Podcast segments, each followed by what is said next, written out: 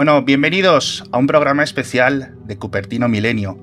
En esta semana, un caso muy extraño en el que padres de familia, adultos, desaparecieron de sus hogares en España ante la incredulidad de sus mujeres, de sus esposas, de sus hijos, que no sabían dónde estaban. Resulta que aparecieron en las costas de Estados Unidos unas horas después, Nueva Jersey, Nueva York, Miami, y sin dar mayores explicaciones, volvieron a sus hogares, tres o cuatro días después, con unos 4.000 euros menos en la cuenta corriente. En el episodio de hoy tenemos a varios de estos abducidos, a varios de estos misteriosos desaparecidos, que nos van a contar su experiencia. ¿Qué vivieron? ¿Qué sensaciones tuvieron? ¿Y por qué han vuelto? ¿Qué nos pueden contar? Y ahora ya más allá de la tontería, obviamente vamos a hablar de las Vision Pro, que como los que estéis viendo el episodio en vídeo ya lo podéis ver, contamos no solo con mi compañero Matías Zavia, que muy estás. Ahora quiero, quiero agradecer una cosa cuando termines de presentar. También con Carolina Denia de Clipset. ¿Qué tal estás, Carolina? Muy bien, muy bien. Con 4.000 euros más que muchos de los que estáis aquí. Al final hay que hacer un poco de balance. Dinero en el banco o envidia en el cerebro. Y, luego lo explico, luego lo explico por qué. Y luego, eh, pues los dos eh, expertos que han podido estar probando las Vision Pro, como son José Saez Merino. ¿Qué tal estás, eh, José? Hola desde el metaverso. bien, simplemente. Pobre. Muy escueto. Comiendo arroz. arroz hasta junio. Y obviamente Ángel Jiménez, creador del podcast Binarios y residente en Estados Unidos. El único que no ha tenido que viajar, o sea que el billete de avión me lo ha ahorrado, pero el resto igual. Oye, yo no he viajado tampoco. A mí me lo han traído. Bueno, te lo ha traído Tim Cook en persona.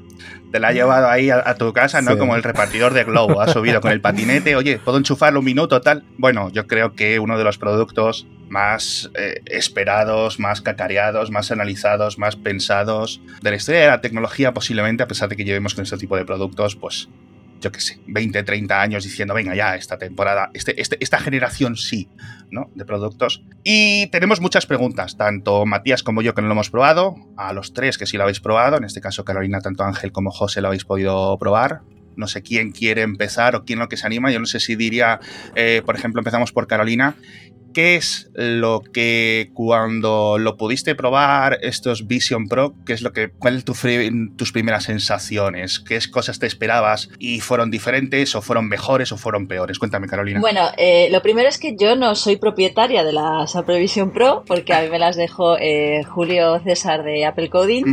Eh, estuve pues prácticamente toda una jornada trasteando con ellas. Eh, me parecieron quizás un poquito más eh, grandes de lo que pensaba en un primer momento, posiblemente porque al final lo ves en su mayoría en cabezas de hombres. Entonces cuando me las puse yo me pareció un mm, poquito más grande y pesadas. También la sensación de que te las estás poniendo que son pesadas, pero luego una vez que ya eh, te sumerges un poquito en el, en el mundo de las Vision Pro, me parecieron bastante espectaculares. Sobre todo la curva de aprendizaje. O sea, me parece que no tiene absolutamente nada que ver con otros productos en los que tienes que hacer unas configuraciones más enrevesadas.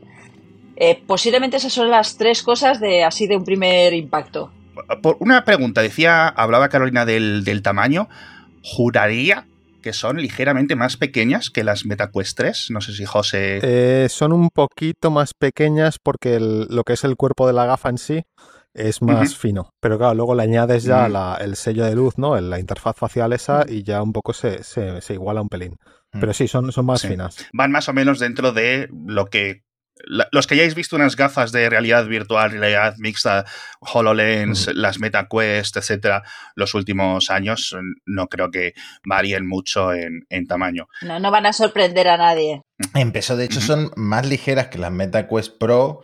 Eh, son como 80 gramos más ligeras, una cosa así. Pero claro, la distribución de peso es tan diferente porque las MetaQuest Pro tienen la batería detrás de la cabeza y las Vision Pro o el Vision Pro, como le gusta a Apple que digamos, tiene todo el peso por delante porque la batería la lleva externa, pues se nota mucho más. Pero yo no sé si vosotros sentís la fatiga. Voy a, hacer un, pequeño apunte. Apple dice Vision Pro, no, ni él ni la Vision Pro. Pero ni, siquiera dice Vision Pro, dice Apple Vision Pro. Tienes que decir el nombre completo. Sin artículo y sin nada. Si no lo dices entero, ilegal. Es ilegal. Viene la Guardia Civil a casa y te, yo, he puesto una barricada en la puerta por si acaso viene Tim Cook ahora a quitarme.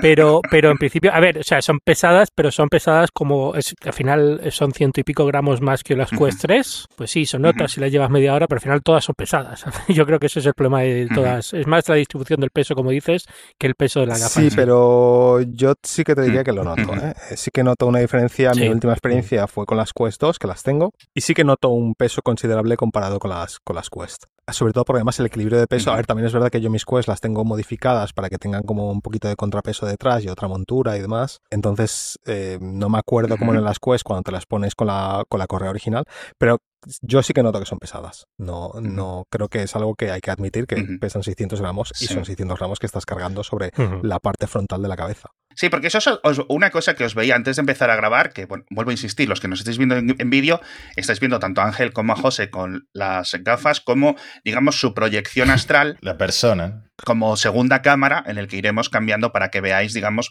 pues cómo se verían en el caso de eh, que se usará un software de, de videollamada, ¿no? Y antes de empezar a grabar, creo que Ángel o José estabais con una correa, por decirlo de alguna forma, que tenía como una diadema superior también, ¿no? ¿Esa es más cómoda, menos cómoda? A mí me parece un poquito más cómoda. Em, reparte mm. mejor el peso.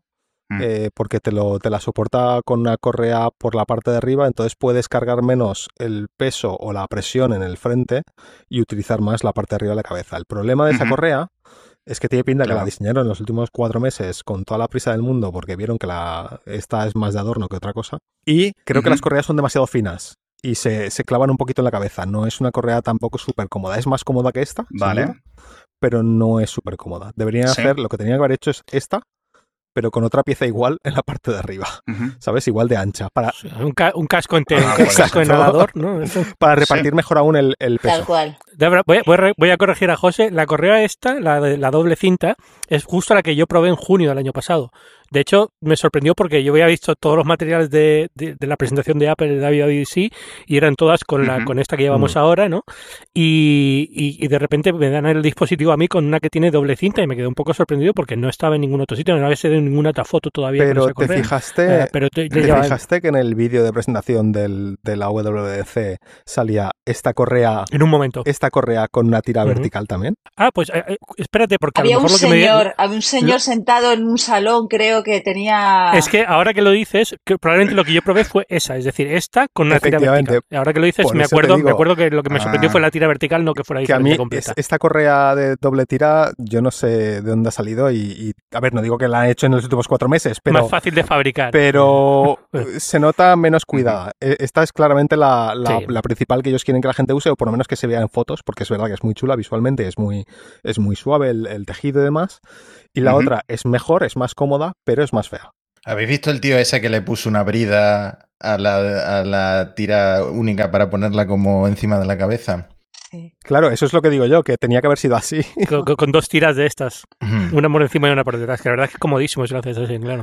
Yo lo que sí veo es que hay como mucho espacio para un mercado bastante próspero de accesorios con este cacharro. Es decir, no sé si Hermes o productos y eh, y todos los fabricantes, digamos, de accesorios para productos de Apple van a ver aquí un, un, buen, un buen mercado, un buen bocado o incluso la propia Apple en unos meses, por ejemplo, para finales de este año, tengamos pues lo que vosotros decís, ¿no? Algo que sea en plan casco completo, algo que puedas poner la batería externa como contrapeso detrás o algo así, cada uno a nuestro gusto y a nuestro acorde, porque al final, oye, las cabezas son diferentes. Yo sí que creo que, de, hecho, lo que más ilusión me hace de, este cacharro es volver a gastarme otros 500 euros en accesorios que, que, inevitablemente van a empezar a salir en AliExpress y en otras webs raras para mejorar todo lo que, lo que son las carencias que tiene a nivel de, diseño físico. Mítica. Eh, em, empezando por las correas, porque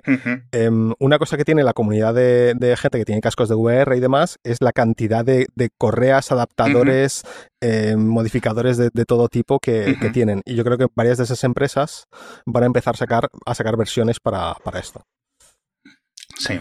no sé si hay todavía un mercado tan grande, pero bueno, vamos a ver. O sea, al final no, no, sé, o sea, al final, ¿cuánta gente tiene esto? A lo mejor somos 200.000 en todo el mundo. Ya, pero... ¿Cuánta gente de esos quieren un accesorio? Pero yo creo que ya no es tanto incluso la cantidad de gente, sino el tipo de gente. Correcto. Sí. Porque eh, a la mayor parte de la gente la parte estética no le importa, no van a empezar a sacar correas de colores para que vayan a juego con la ropa, no por lo menos de momento o en esta primera generación. Yo de todas formas, con respecto a las correas, es más cómoda la distribución de peso para mí con la correa doble pero, eh, sin embargo, yo como ser humano de pelo largo, la correa doble se me iba resbalando todo el tiempo hacia adelante por una cosa, aunque me la apretase, ¿eh? porque yo al final acabé con la, con la cara de tanto tiempo puestas y tal, con la cara marcada, pero sobre todo es que no me acaba de enganchar y sin embargo la que es solo trasera se quedaba enganchadísima. Es verdad que notabas el peso de delante, pero esa correa es maravillosa porque al final es más ergonómica, te la ajustas muy bien con la, con la ruedecita está mucho mejor pensada que estoy de acuerdo con,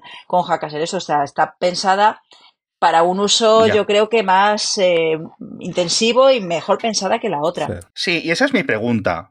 A nivel de horas, cuando estáis probándolo con ellas, es decir, por ejemplo, estamos utilizando un monitor, pues ya todos hemos usado monitores y ordenadores tradicionales con diferentes tipos de pantalla durante eh, dos o tres décadas en, en, la mayoría de los casos, o estamos, somos conscientes de lo que eh, significa estar con el teléfono en la almohada, ¿no? Y los diferentes problemas de ergonomía y de rollo y de eso, etc.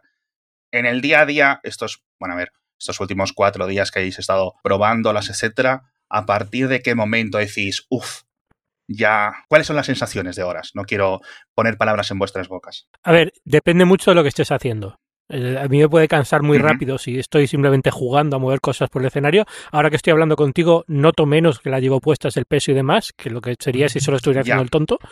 Y, y luego, en cuanto al máximo número de horas que he estado, yo creo que han sido como tres y pico. Eh, una sesión que intenté hacer de golpe eh, no cuento estar en la cama tumbado viendo una película, porque evidentemente eso es muy fácil y eso no, no tiene el peso ni la incomodidad, ¿no? Pero que es, que es casi lo mejor del dispositivo, cuando tú vas en la cama y tienes en el techo una pantalla gigante, ¿no?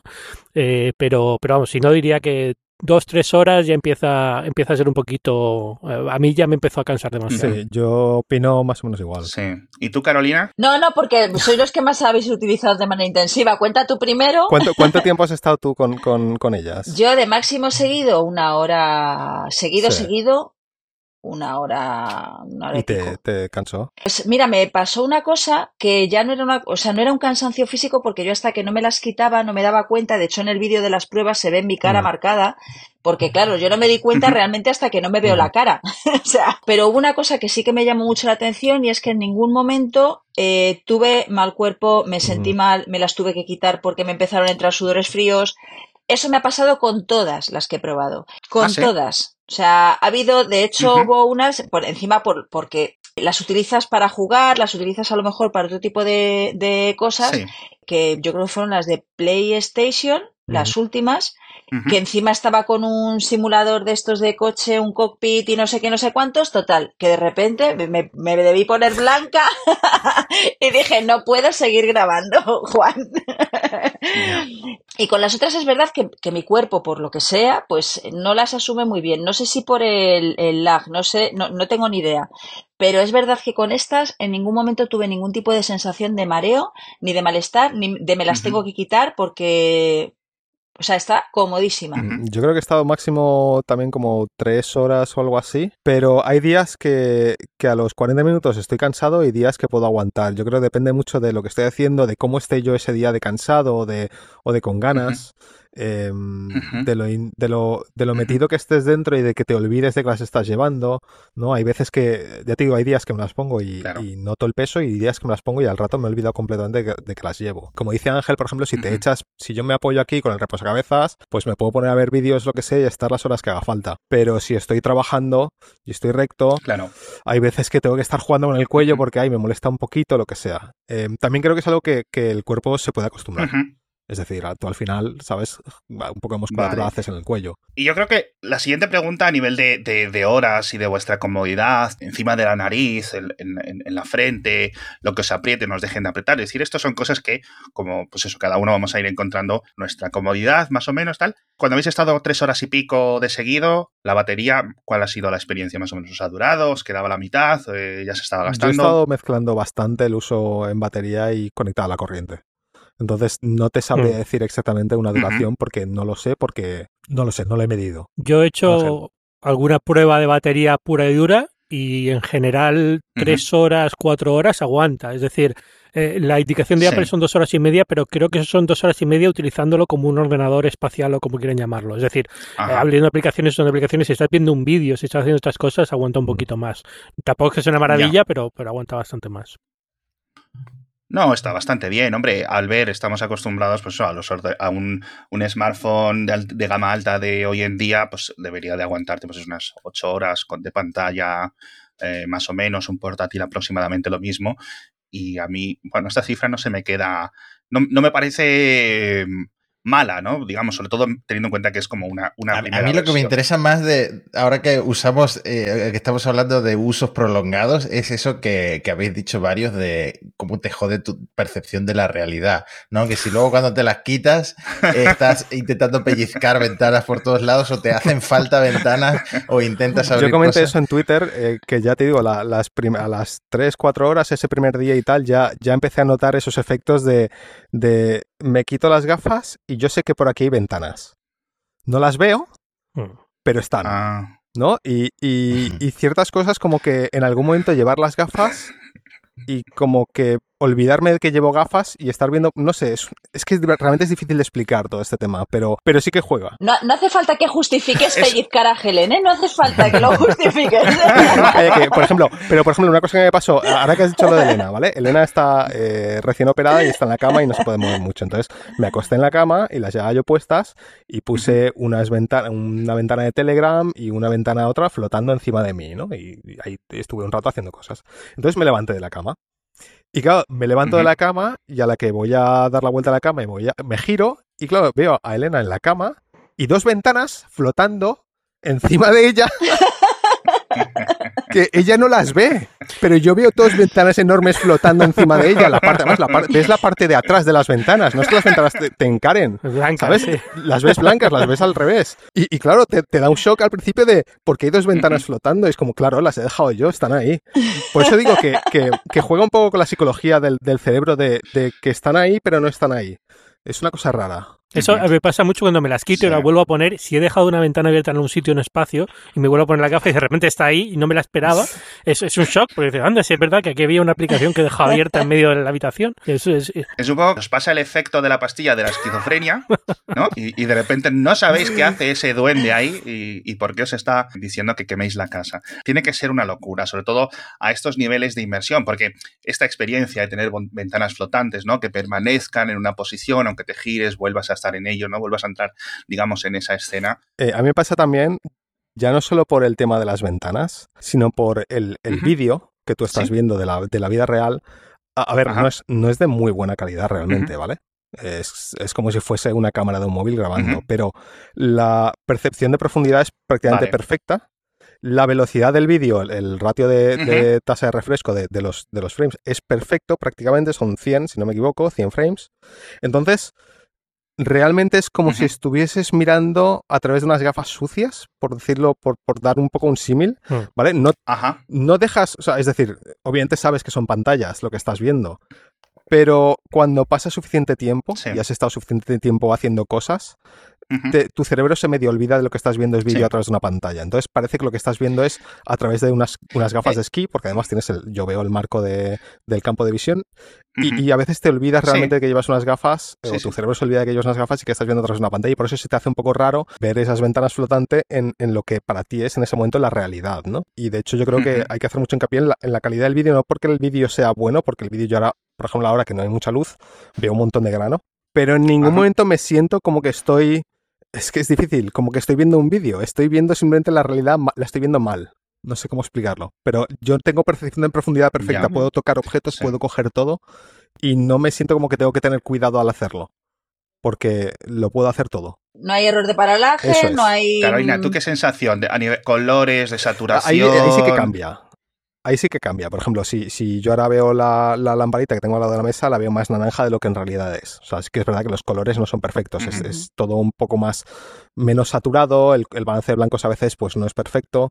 Pero esto es como todo, el cerebro se adapta a lo que tú veas durante un rato. Cuando tú pases una hora viendo el, mundo a través de esto, tu cerebro se acostumbra. Un, detalle curioso es que dentro de los entornos puramente virtuales que puedes poner, la montaña, no sé qué, no sé cuánto, hay filtros de color para la realidad, que son solamente filtros de color. Entonces tú lo pones y se ve todo más anaranjado o más, o más que frío o más tal. Pero son, no tienen ningún, no es un escenario virtual, sino ves la realidad con un filtro de color. O la gente más guapa. Para estar en México. Exacto, es como, como las películas cuando se van a México, que es Los Ángeles más naranja, pues igual. Acabas de recordarme lo de, los, lo de los mundos virtuales y estaba viendo yo mi, mi despacho y entonces le, le, doy la ruedita y ahora estoy en, en, el desierto, básicamente, con vosotros flotando delante de mí. He ido, al, futuro. al futuro. Sí, sí, ido a la España del futuro. Málaga 2077. Y como detalle, eh, no sé si lo habéis visto, pero cuando pones un entorno virtual, por ejemplo, las manos, que, las ves recortadas, la iluminación cambia para simular el entorno en el que estás.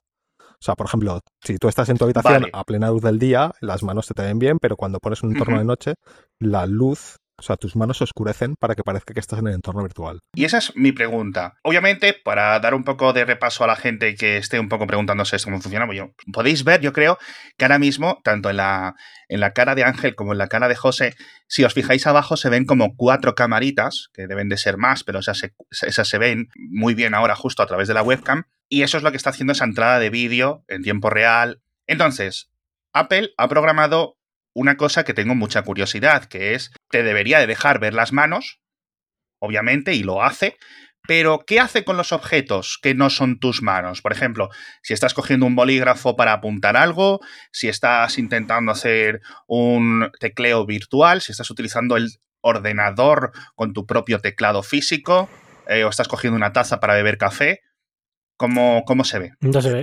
desaparecen, son invisibles. tengo algo en la mano ahora mismo. No lo ves. Tengo una caja de unos AirPods. No lo ves. Em, eh, eso me pasó a mí ayer, por ejemplo. Eh, estaba viendo, estaba probando la aplicación Disney Plus, eh, viendo, intentando ver una película dentro del entorno de la Torre de los Avengers. Y me estaba viendo un vaso de Coca-Cola. Y lo tenía al lado de la mesa. Cuando yo cojo el vaso, yo veo mi mano ir a coger el vaso. El vaso no aparece en el, en el entorno. Entonces yo cuando lo cojo, lo que veo es los dedos de la mano agarrando algo invisible como si fuese una capa de invisibilidad sobre el objeto que tú estás cogiendo. Entonces te recorta incluso... Antes de cogerlo, ¿lo ves? No, bueno, lo ves, lo ves y ves el vídeo, claro, Ojo, pero hay que, que, hay que dejar claro una cosa. Esto es cuando estás completamente en modo inmersión. Estás en un entorno ah, virtual. Vale, vale, vale. Claro, porque yo creo que eso, o sea, cuando tú estás eh, con el modo más transparente, tú estás viendo todos los objetos que tienes a tu alrededor, absolutamente. A medida que vas cerrando ese modo transparente, vas perdiendo la visibilidad de los objetos que no son tú mismo. O sea, que no es tu mano. Claro, es que yo creo que tú estabas pensando que no se veía nada. es cuando entras en modo realidad virtual, digamos, ¿no? En lo que son entornos inmersivos completamente. Sí, cuando solo ves una... Entonces, yo el vaso no lo estoy viendo, pero obviamente sé que está ahí, entonces yo por tacto lo, cojo. Y cuando lo cojo, mi, mano es como, eh. recorta todo lo que no, o sea, desaparece todo lo que no sea mi mano, pero incluso a través del cristal, si se ven los dedos, los recorta y los saca de ahí, digamos. Entonces yo veía mi mano cogiendo la nada. Hace un silueteo un poco extraño. Es Como un croma, cuando ves al presentador del tiempo que de repente desaparece la camisa porque le lleva el color del croma, pues exactamente igual. Sí, hace un momento estaban tanto Ángel como José moviendo las manos y en su persona se veía... Ah, sí, las manos sueltas. Perfectamente, perfectamente y en tiempo casi real. Yo no sé qué latencia habrá, pero muy, muy, muy escasa. Son 12 milisegundos, una cosa así. Es una, es una, locura, es, es, increíble. Una de las cosas que hace que sea tan creíble el, el pass-through, ¿no? El vídeo, que no hay latencia perceptible. Entonces parece que, estás viendo a través de un cristal eh, sucio, porque es que yo no noto latencia entre el movimiento que hago con la mano real y lo que estoy viendo en el casco. Lo que pasa es que la gente de Apple además lo que hace es, vale, ¿dónde estás mirando? Pues donde estés mirando te lo voy a renderizar ya. Entonces, es verdad que hay veces que tienes la percepción, claro, tu, ángulo de visión es mucho más amplio de lo que tú estás mirando y hay veces que puedes tener la sensación de que lo demás a veces está un poco borroso, a veces incluso te sale como viñeteado. Entonces también depende de la luz que tengas en ese momento.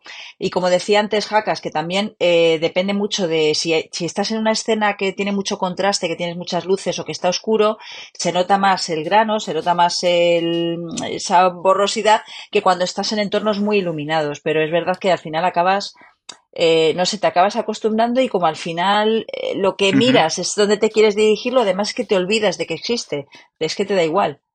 No tienen flash, es decir, se hace muy oscuro y sale una especie de luz desde el cacharro. Bueno, a ver, siempre está emitiendo. Visión nocturna tampoco. Sí, que está si, tienes, si, tienes, si, tienes, un perro o un gato, se van a volver locos. Yo, Blicker está que cada vez que me pongo las gafas se queda como hay un show aquí. De, hecho, Ángel, ahora mismo ah, en tus gafas se está viendo el, el Sí, se ve. Porque la cámara, la cámara del, del Mac tiene. Up, no sé si me he cortado en algún ah, sitio. Sí, ese, ese es su es estos flashazos en, la zona del centro de la nariz. Sí. ¿Eso, ¿Eso es un LiDAR o...? Bueno, como eh, porque son los que tienen el TrueDepth. Eso es, es el, es el, el, LiDAR. Que en esa zona es donde está toda la parte de los infrarrojos y demás. Yo os preguntaba más por si podéis entrar rollo Navy SEALs o rollo Geos en la casa del vecino por la noche con la escopeta a intentar capturar a, un, de uno de los más buscados. De hecho, sin la gafa es más fácil, porque con la gafa lo que ves son es, grano y ruido. Lo que te iba a decir es, eso. Se han preocupado mucho de que el nivel de exposición que tú ves sea muy parecido a la realidad excepto obviamente en, algunos máximos y tal, ¿sabes? Como en, completamente oscuro y pues igual no. Pero es curioso que se han, cuidado mucho eso, entonces el nivel de, luminosidad que tú ves por las gafas sería muy parecido al que tú verías en la vida real. Que eso a veces es un problema porque la, cámara va a tener más ruido o menos ruido en base al ISO, la exposición y demás. Y, a veces podría verse mejor el feed de vídeo, pero no lo hacen para poder mantener esa velocidad y esa exposición que sea parecida a la realidad.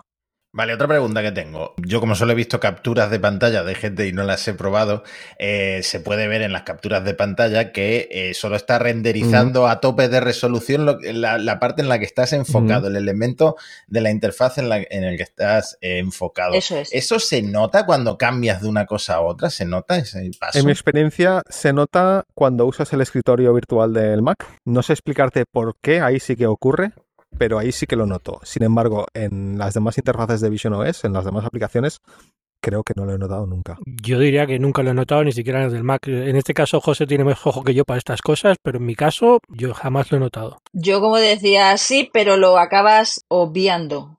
Sí. Eh, no sé, a lo mejor. Lo interiorizas, ¿no?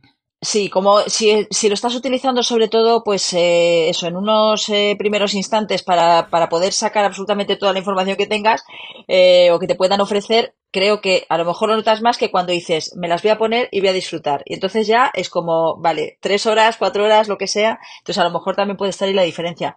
Pero en el fondo es algo, claro, en cuanto tú miras al lado y dices, uy, parece que eso está borroso, da igual porque se te enfoca, o sea, te, va, o sea, es que al final es, es, una sensación un poco rara, pero bueno, es que se, se ve bien. También es posible que haya, quiero decir, estamos en la versión 1.02 del sistema operativo. Mm, yo he visto, he tenido bastantes bugs de mucho tip, muchos tipos y no me sorprendería que haya veces que igual el, el sistema de, de foveación eh, tarde un poquito más de lo que debería o que haya fallos momentáneos o lo que sea. Eh, pero el, desde luego la velocidad con la que él traquea el ojo para renderizar bien donde toca es muy, muy alta. si no, yo me hubiese mareado. También es posible que haya gente que vea más campo visual que otros, entonces hay gente que lo nota más porque de base tiene más campo visual. Las mujeres sí. Eh, o sea, ah, pues eso no es, un... Científicamente nosotras tenemos un mayor campo visual que vosotros. Al final no todos tenemos la misma visión, incluso pues, depende del color de los ojos, depende de tantos factores genéticos, pues puedes ver de una forma o de otra. Y esa seguiría mi siguiente pregunta. Vosotros, creo que ninguno de los tres tenéis eh, graduación en los ojos a nivel de... o prescripción. Yo sí, sí, sí, Yo tengo un montón. de pues, hecho, yo tengo un ojo vago, astigmatismo, soy un desastre. Lo que pasa es que siempre llevo lentillas. Está con una pensión de, de estas, ¿no? De discapacidad pues, 33. Casi, casi al borde, porque tengo ocho dioptrías en, en, el, en el ojo izquierdo. O sea, ¿Qué dices? Sí, sí, tengo un ojo vago. Tengo un ojo vago. Joe Biden te va a quitar la pensión de, por, las, por las Vision Pro. No, pero a ver, o sea, al final yo siempre he usado lentes de contacto porque al final eh, las gafas, si yo uso gafas, no pueden ser a mi prescripción porque un cristal es enorme y el otro no, y el astigmatismo es un follón, o sea que al final siempre he usado lentillas. Eh, de hecho, estoy esperando para operarme en algún momento, no sé cuándo lo haré, pero en ese caso yo no estoy seguro de si lo que estoy viendo, el, resto de la gente que está usando las Apple Vision Pro tiene una mejor experiencia, puede ser. Desde luego, la mía es buena, pero es buena porque a lo mejor veo muy mal de, por sí, ¿sabes? No, no, para mí es como la realidad, pero a lo mejor yo siempre veo la realidad muy mal. En mi caso yo sí que sí que suelo usar gafas, no tengo muchísima graduación, creo que es 1.25 y 1.5 en, en el otro ojo. Entonces yo suelo usar gafas cuando me siento al ordenador y no es que vea mal de base, puedo usar ordenador sin gafas, pero veo bastante mejor lo noto más nítidos con, con, gafas. Y las estoy usando sin ningún tipo de lentes y sin, sin, lentillas todavía ni nada. Entonces, veo más o menos bien, pero sé que me falta seguramente como un 20, un 15% de nitidez ahí que puedo, que puedo rascar seguramente si, si llevo lentillas.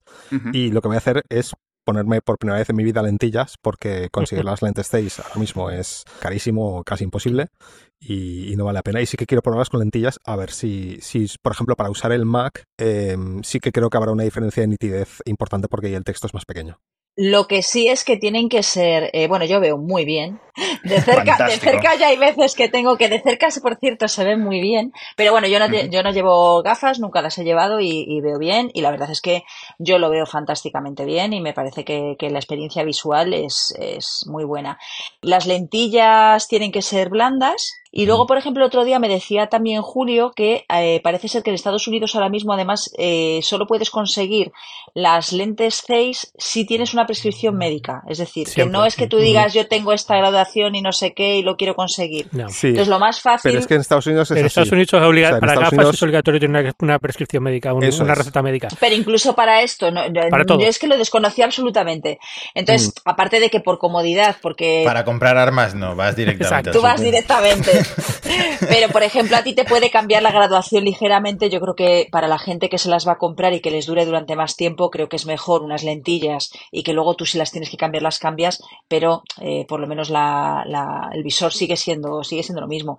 Yo de todas mm. formas sí que he visto también una gran diferencia entre cuando, cuando se hace el renderizado, cuando tú estás viendo tu mundo virtual que cuando, por ejemplo, estás viendo eh, Disney Plus o cuando estás viendo un vídeo, cuando estás viendo incluso el navegador o estás o sea, es espectacular. Y ahí hay, sí que hay mucha diferencia entre esa sensación de que estás eh, viendo la, la, vida a través de unas gafas un poco sucias a esto se ve espectacular. O sea, se ve muy bien. Cuando ves ese tipo de contenido que está creado ad hoc para eso, que no te lo traslada de la realidad.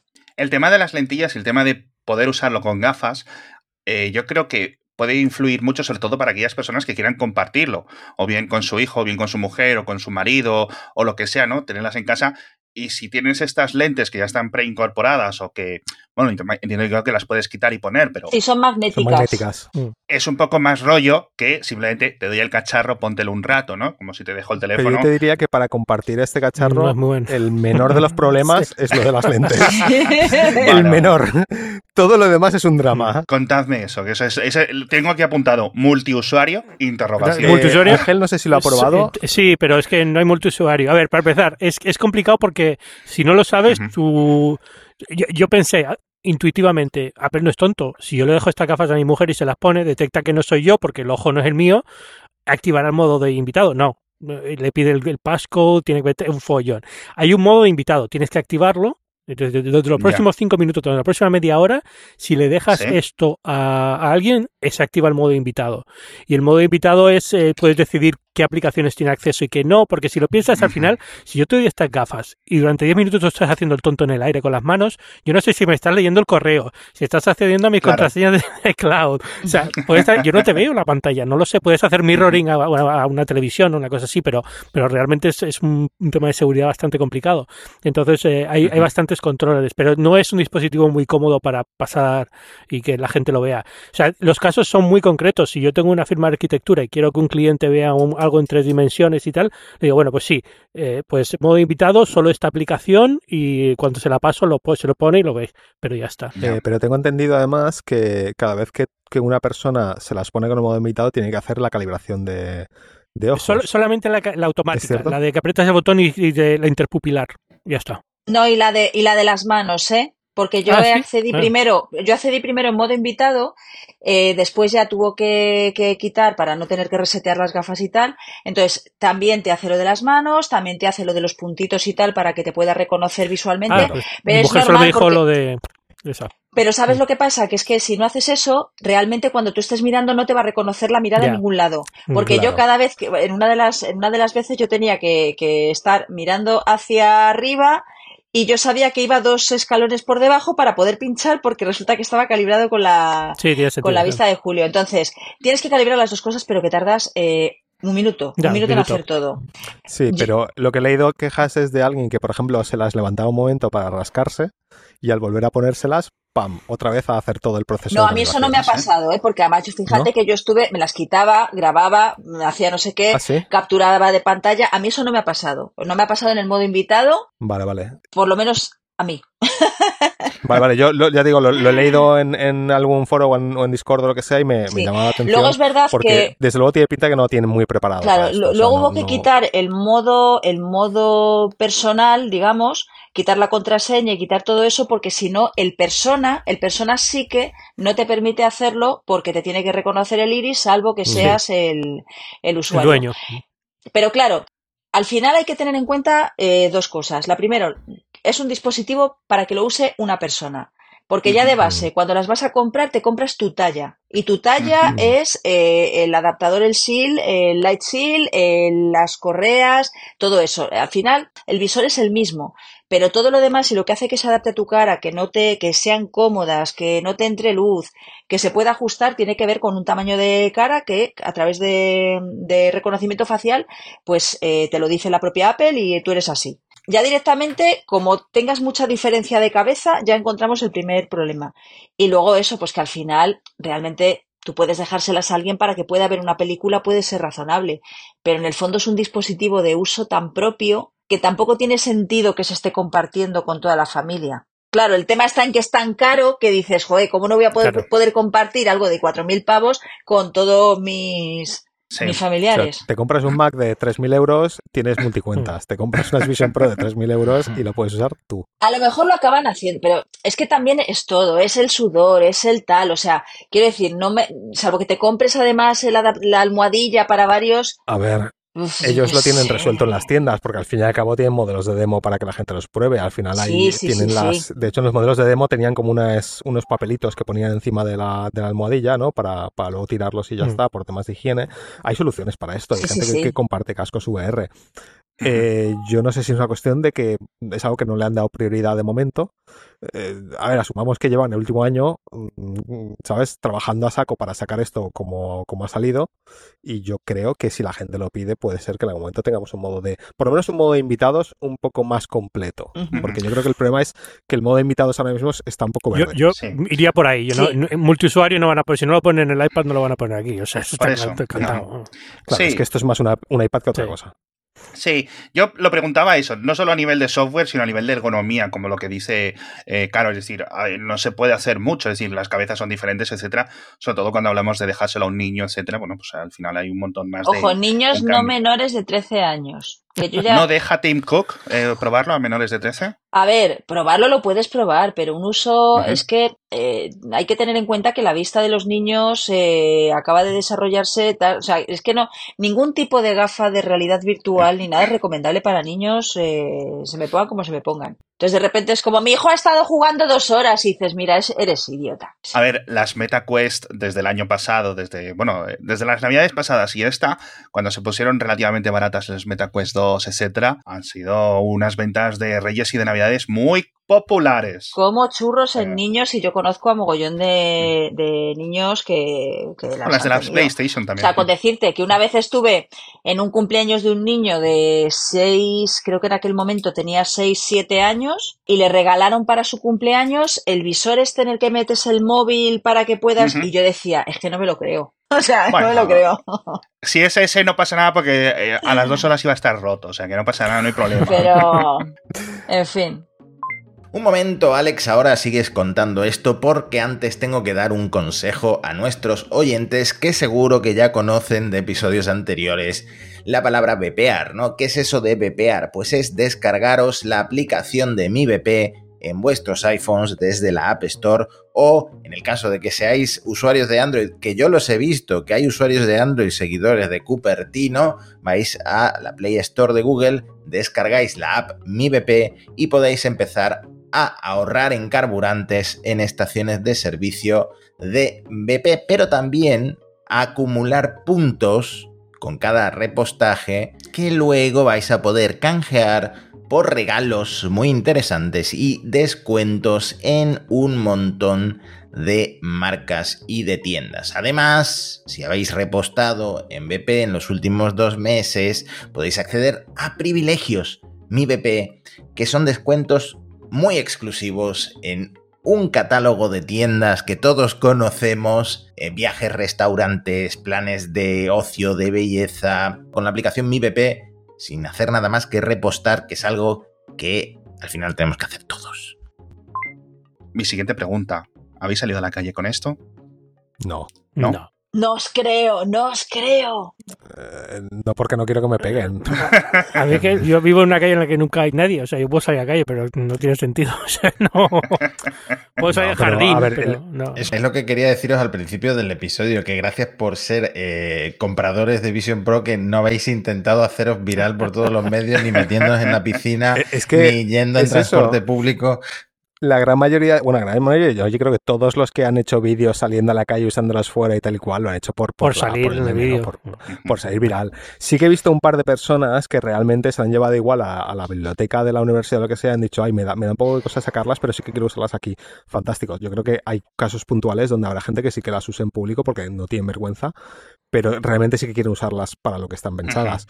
Pero lo que estamos viendo estos días de la gente andando por la calle con ellas, haciendo los gestitos y tal, que encima sabes que no funcionan porque, porque no funcionan en movimiento, eh, claramente están intentando ser virales, que bueno, pues es lo que hay. Esa es mi gran duda, porque he estado leyendo tantas cosas diferentes en los 200.000 vídeos de YouTube que habréis visto todos los oyentes eh, que estéis un poco más interesados en estos cacharros. ¿Qué ocurre? Es decir, si te estás moviendo por casa, funciona, pero si estás en la calle o si estás, obviamente, conduciendo, no, ¿qué cosas, digamos, el dispositivo intenta bloquear en caso de que... yo, yo no me he encontrado con nada. A ver, lo que entiendo es que si estás, o sea, si estás en casa y te mueves, la pantalla se queda donde estás. Si estás en la calle y te mueves, la pantalla se queda donde estaba. La puedes llevar en la mano. La pantalla virtual. Exacto, la puedes llevar pellizcada contigo siempre. Pero si no, se va a quedar donde estabas, en la calle o en casa, donde quiera que estés. Pero para eso existe un modo travel. Que notas cuando pones el modo viaje también es que las, las pantallas no son, por alguna razón, no se quedan tan ancladas en el espacio como cuando no lo tienes puesto. Vibran un poquito o se mueven, cuando mueves la cabeza se mueven más. Yo creo que tocan un poco los acelerómetros porque cuando estás en un avión o lo que sea, siempre hay movimiento, siempre hay, siempre hay un poco de, temblor y para quitar eso tienen que, tienen que desactivarlo, pero, pero vamos, eh, es la única forma, es que si no, no... Ya digo, si, si estás caminando con ellas por la calle, donde te ves la pantalla, al caminar se te va a quedar ahí. tienes que traer contigo. La puedes estar reseteando continuamente para que esté siempre en tu campo de visión, pero tienes que hacerlo con el botón. Vale, es decir, no hay una forma en la que, digamos, la pantalla esté en una zona fija específica siempre de tu campo de visión. Por ejemplo... Con el modo viaje sí, ¿no? Con el modo, viaje, el modo viaje se quedan como alrededor de tu esfera. Con el modo normal se quedan ancladas en el espacio. De hecho, eh, uno de los vídeos más virales que hay es de Nikias Molina en el metro mm. eh, de Nueva York, que le decía al que lo subió a Twitter, Marques Brownlee, eh, os está troleando porque no se puede teclear con el tecleo virtual en movimiento y contestaba Nicky Molina con el vídeo de que él lo estaba logrando hacer. Con el mm. modo de viaje. Bueno, lo que decía Marques Brownlee es que no se podía hacer multitacto en el teclado y es verdad que en la versión anterior no se podía. Con 1.02 ya sí, ya puedes usar varios dedos en el mm. teclado. Antes no, era solamente con el dedo índice. Es verdad, tienes razón, eso era lo que le, le achacaba. Oye, yo tenía una pregunta sobre el gesto pellizcar y, y si tienes que estar mirando hacia abajo, subiendo mucho la mano en cualquier posición, a mí, eh, hombre, que te la vea de las gafas, pero generalmente en cualquier posición. Pero hasta el punto de que yo tengo muchas veces activaciones accidentales. Eh, porque yo soy muy de mover las manos y de estar nervioso y tal, y, y, hay veces que se me activan cosas por sí solas y es como, uy, ¿qué ha pasado? De hecho, en este mismo programa de podcast me ha pasado ya varias veces que la ventana se me está moviendo y, es porque estoy moviendo las manos sin darme cuenta. O sea, un problema que lleguen a Italia las gafas de, Apple. Tienen que hacer una versión especial para Italia seguro, vamos, segurísimo. Aunque al principio, al principio yo no sé vosotros, pero yo estaba todo el tiempo haciendo así para arriba. estoy haciendo el gesto italiano y efectivamente estoy moviendo la ventana. ¿Ah, sí? que sí, sí, sí, A mí lo que me pasa mucho es que me olvido de que he dejado los dedos apretados en el pellizco. Es decir, evidentemente si los deja apretados para hacer scroll y esas cosas funciona, pero hay veces que hago el pellizcado y se me quedan los dedos juntos y no se me ocurre volverlos a quitar. Tienes que entrenarte un poco a usar las manos para, para el Vision Pro. Preguntado a Matías lo de los clics, etcétera. No sé si, por ejemplo, vosotros tenéis alguna aplicación que os haya gustado más eh, y, o, os haya sorprendido, alguna que no os esperaseis, alguna experiencia de alguna aplicación que adaptarla. Yo no, no, voy a mentirte, de momento me han parecido todas un poco mediocres, pero entiendo perfectamente por qué. Y es porque nadie ha tenido, casi nadie ha tenido acceso al hardware y es muy difícil eh, desarrollar aplicaciones para un sistema así cuando no tienes acceso al hardware. No digo que sean mediocres en el sentido de que sean malas, sino que no aprovechan casi ninguna las, las posibilidades que, ofrece la plataforma, ¿no? Eh, por ejemplo, la de Juno, que es el cliente de YouTube que ha hecho el chico este que hizo Apolo, eh, la hizo en cuatro días, yo flipé. Y a ver, la aplicación funciona muy bien, pero hay cosas con las que parece ser que no contó y es como, por ejemplo, eh, él implementó para que si tú pellizcas y mueves la mano izquierda a derecha, haces scroll sobre, o sea, haces recorres el timeline de la línea de tiempo del vídeo, ¿no? Para moverlo hacia adelante o hacia atrás. Igual que en, que en, Twitter o en otras aplicaciones que tú tocas la pantalla, deslizas y te mueves en el vídeo hacia adelante o hacia atrás, ¿vale? Pues él lo tiene con el pellizco. Y justo esto que estábamos hablando, los pellizcos accidentales, a mí me ha pasado muchas veces que sin darme cuenta estoy moviéndome en el vídeo hacia adelante o hacia atrás cuando no es lo que quiero hacer, ¿no?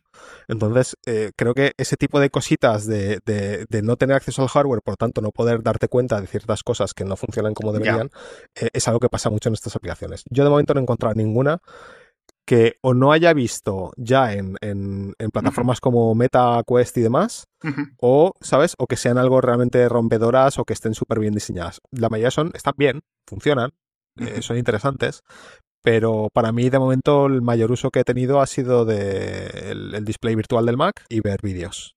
Yo es que no he podido utilizar muchísimas aplicaciones, me parece que todas las que vienen eh, de manera nativa, obviamente como están hechas por ellos, están bastante bien pensadas. A mirar la demo de los dinosaurios me pareció, me pareció muy chula. Eh, encima además puedes tocar la mariposa, interactúas con un animal que encima sale. Yo me acogeré un poquillo y tal con, con eso. Y además lo hacen muy bien porque es como que no, no vas, no van a conseguir que tú encuentres el truco. O sea, la proyección te la hacen en una pared.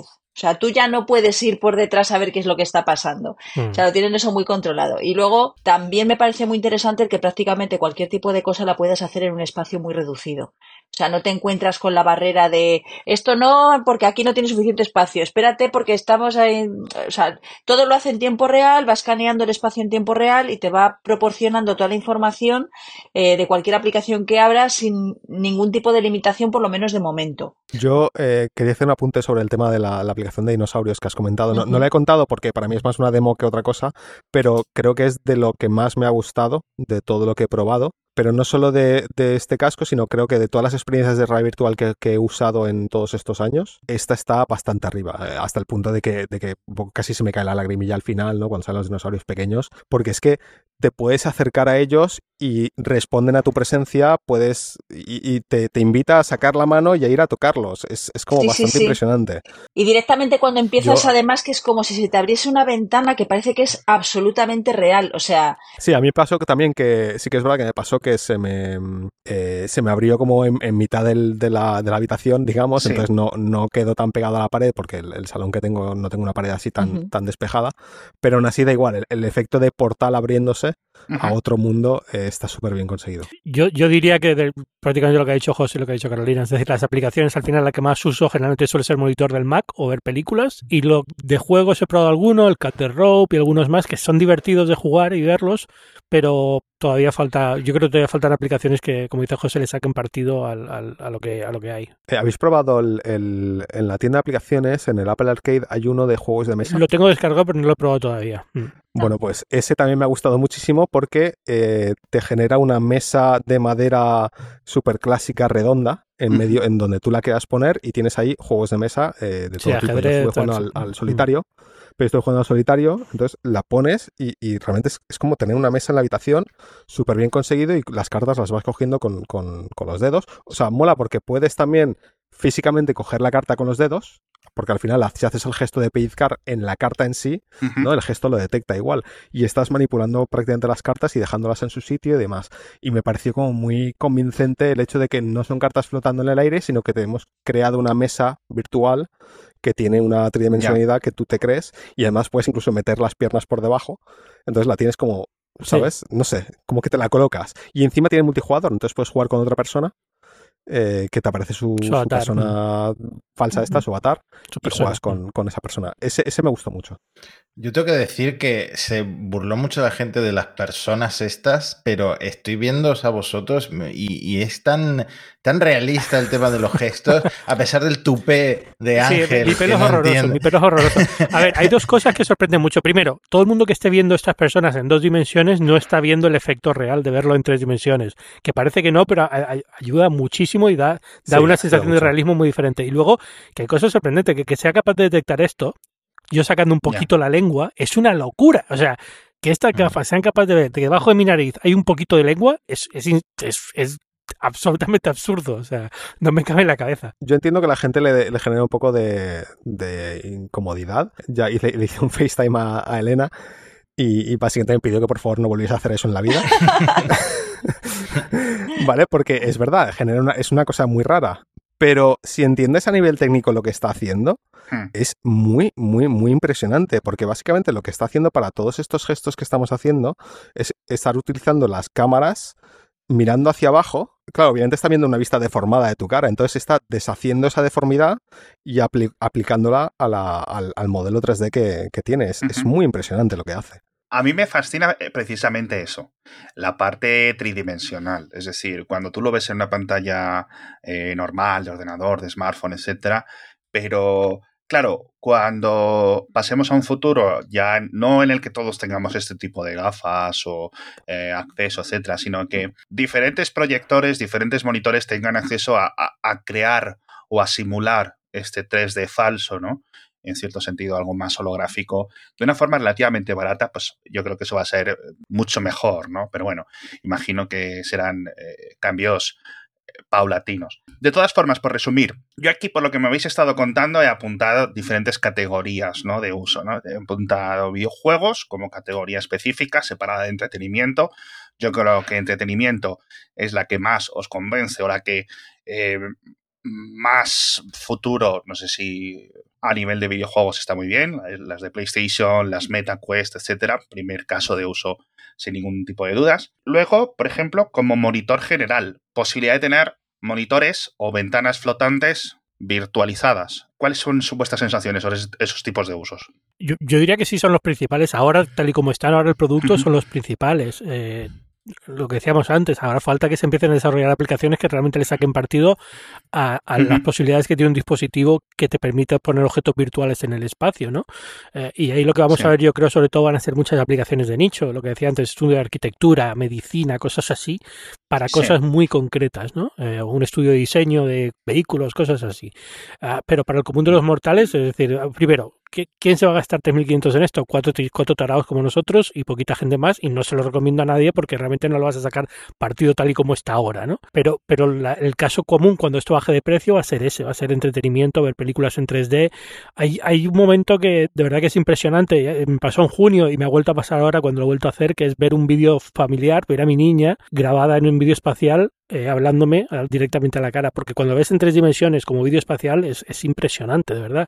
Sobre todo por cómo está pensada la interfaz, porque es como una especie de, de, memoria nebulosa en medio de tu campo de visión y tal. La verdad es que Apple lo ha hecho muy bien en ese sentido, ¿no?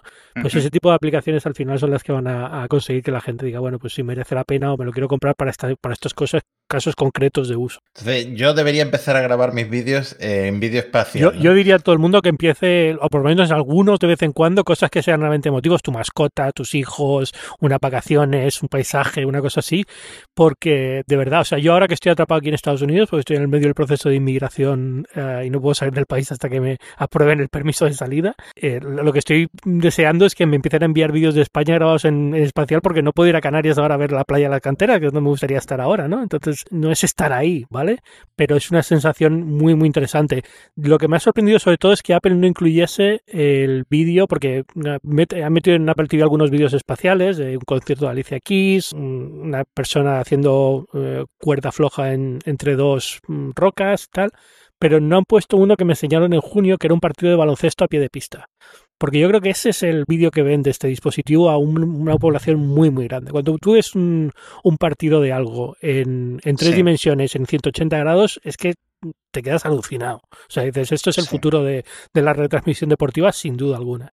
Sí, a mí hay una demo que me pareció fantástica, no solo eh, porque obviamente el tema de deportes, ¿no? Pues con múltiples cámaras, múltiples eh, emisiones, incluso que se puedan combinar a nivel computacional y que te permitan a ti moverte, ¿no? Pues si es una pelea de boxeo, de lo que sea, un partido de baloncesto, una gran cancha de, fútbol o un estadio, lo que sea, te puede permitir mover y, esa sensación más inmersiva, bueno, un, punto de venta muy fuerte.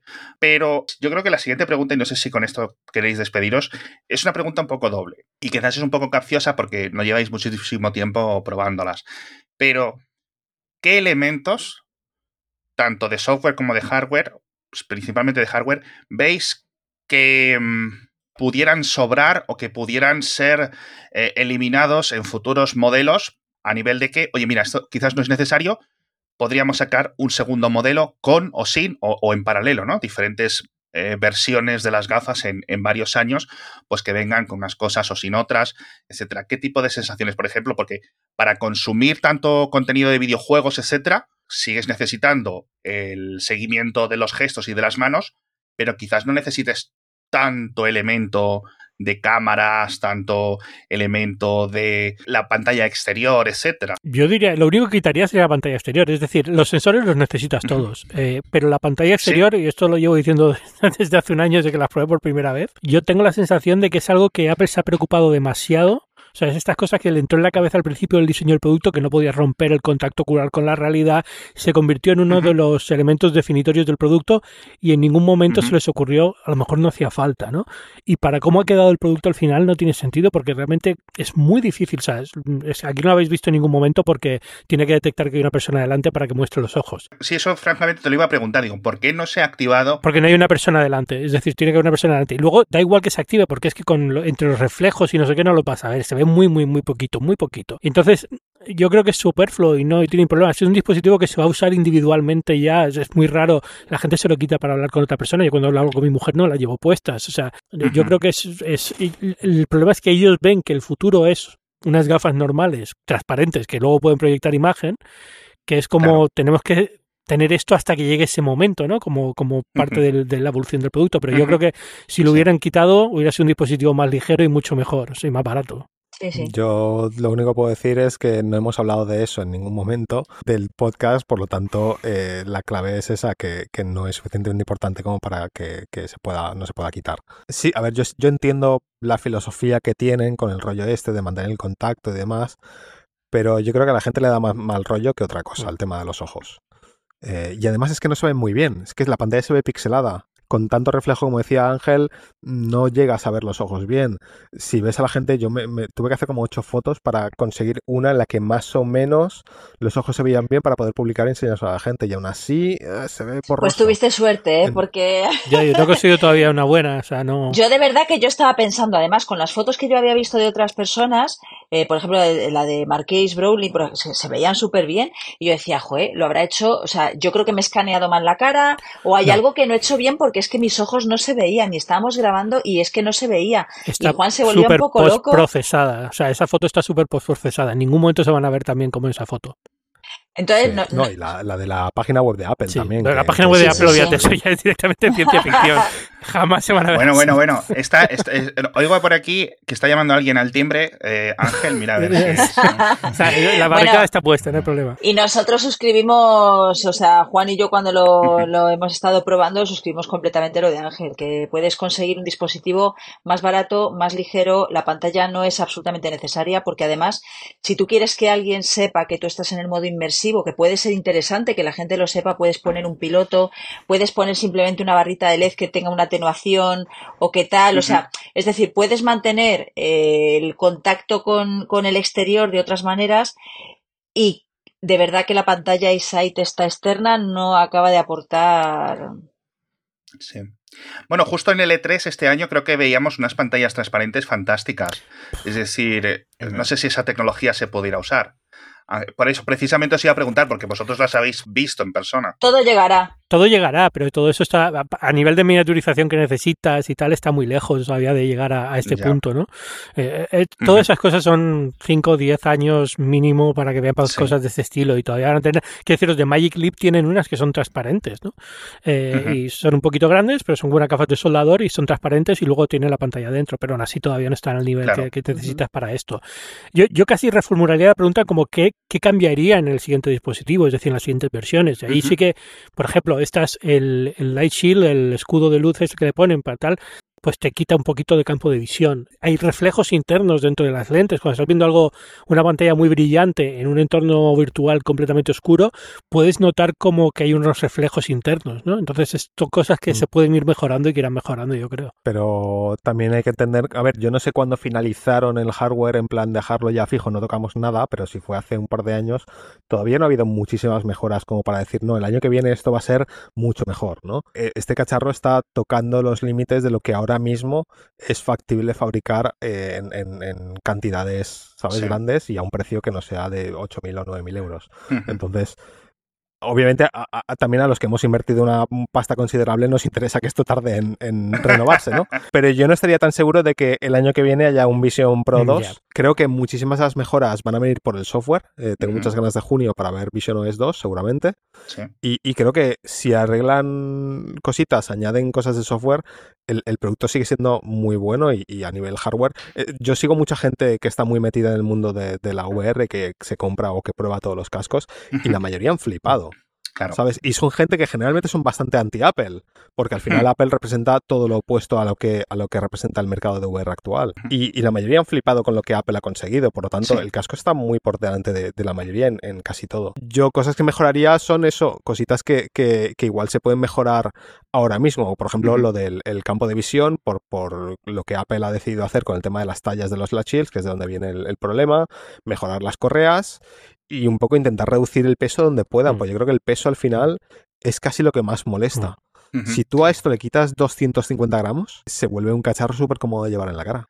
Yo os lo preguntaba precisamente por eso. Por ejemplo, estoy viendo a Ángel que tiene los AirPods puestos, pero esto también tiene sus propios auriculares. Bueno, es, espectacular. Es una cosa que no hemos hablado, pero el sonido de este dispositivo es, es no te lo puedes creer. Es increíble que esto, estos altavoces pequeñitos, de repente den el sonido que te están dando. Insoportable. Yo ahora me giro y os escucho por el lado y os escucho por detrás. Y, además los micrófonos son muy buenos. De hecho, creo que estáis grabando todos estos, estas voces son del micrófono de las gafas.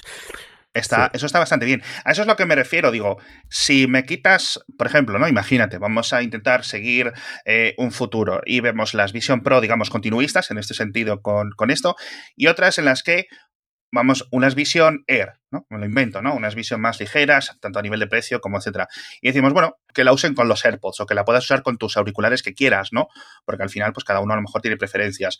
Incluso, una parte de la pantalla es el gigante procesador a nivel de rendimiento. Podríamos ver un futuro con un producto que simplemente fuera una especie de pantalla y que el procesado lo hiciera tu ordenador, por decirlo así, que es eh, la perspectiva que tienen otros fabricantes, ¿no? O sea, es que eh, eh, sería añadir confusión, pensando como Apple, es añadir confusión a un catálogo. No tiene, para ellos no tiene sentido. entiendo que sí, se puede hacer un producto más barato que fuera solamente le conecto esto al Mac y tengo una pantalla gigante flotando y nada más, ¿no? Y no tiene ningún otro tipo de, función.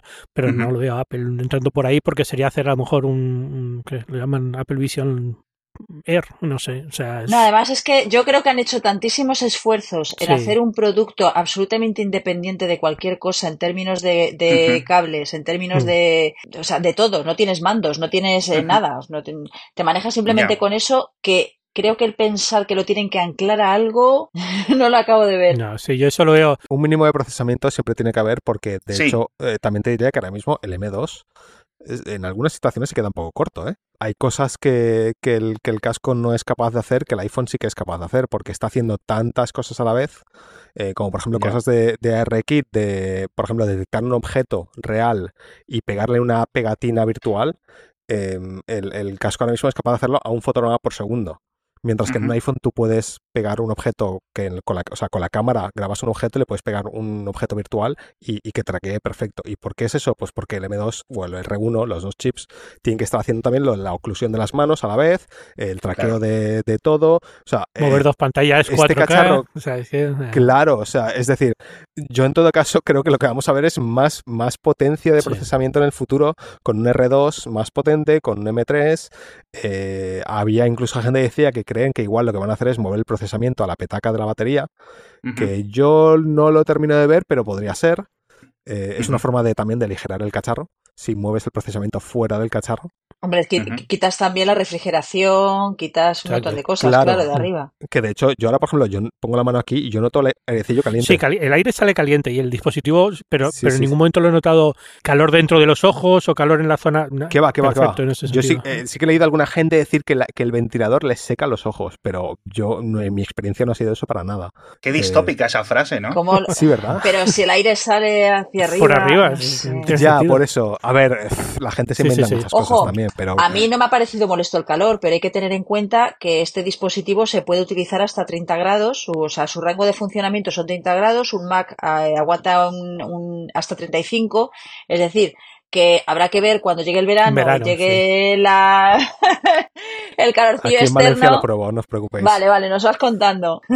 Con la humedad también, ya, ya veremos cómo me suda la cara en verano. No, yo solo espero que la versión barata del Vision Pro, no sé si se llamará Vision simplemente, no limite el número... Vision Matías se va a llamar. El número de ventanas flotantes, porque mi caso de uso más deseado es ver una película con un TikTok de padres de familia a la izquierda, con un TikTok del Temple Run a la derecha, ¿no? Para poder realmente prestar atención a la película. Una, cosa que quería comentar sobre eso, y es que eh, me, me hace mucha gracia que todas las demos que estamos viendo y todos los vídeos que publica la gente es, mira mi casa con 300 ventanas, ¿no? Hmm. Y está muy bien, es muy espectacular verlo por lo que se puede hacer, pero yo creo que el caso de uso ideal de esto es una, dos, tres ventanas como mucho. Eh, es, es, lo ideal realmente. O sea, al final Apple no quiere que, te vuelvas, ¿sabes? En plan, eh, un niño TikTok. Yo creo que es importante mantener un poco la atención sobre la tarea que estás haciendo y está muy bien poder poner ventanas donde quieras, pero con un poquito de control, porque si no te vas a volver loco. Creo que eso es un poco eso que dices. Eh. El, el, hecho de intentar conseguir algo especial para conseguir más retweets, el hecho de intentar ver dónde están los límites, etcétera, un montón de, de elementos que se irán normalizando ¿no? en los próximos meses. Bueno, pues con muchísima envidia por parte de Matías y yo nos despedimos en este episodio. Espero que os haya gustado a todos los oyentes. Em, a los televidentes, a los espectadores que la hayáis visto en vídeo. Yo creo que es un producto muy diferente. Ahora ya sí que despido. Muchas gracias, Carolina, por estar con nosotros. Muchísimas gracias a vosotros. Muchas gracias, José. Muchas gracias, Ángel. Chao. Y al resto de oyentes, de nuevo, gracias por estar aquí con nosotros. Pasadlo bien. Hasta la próxima. Un abrazo.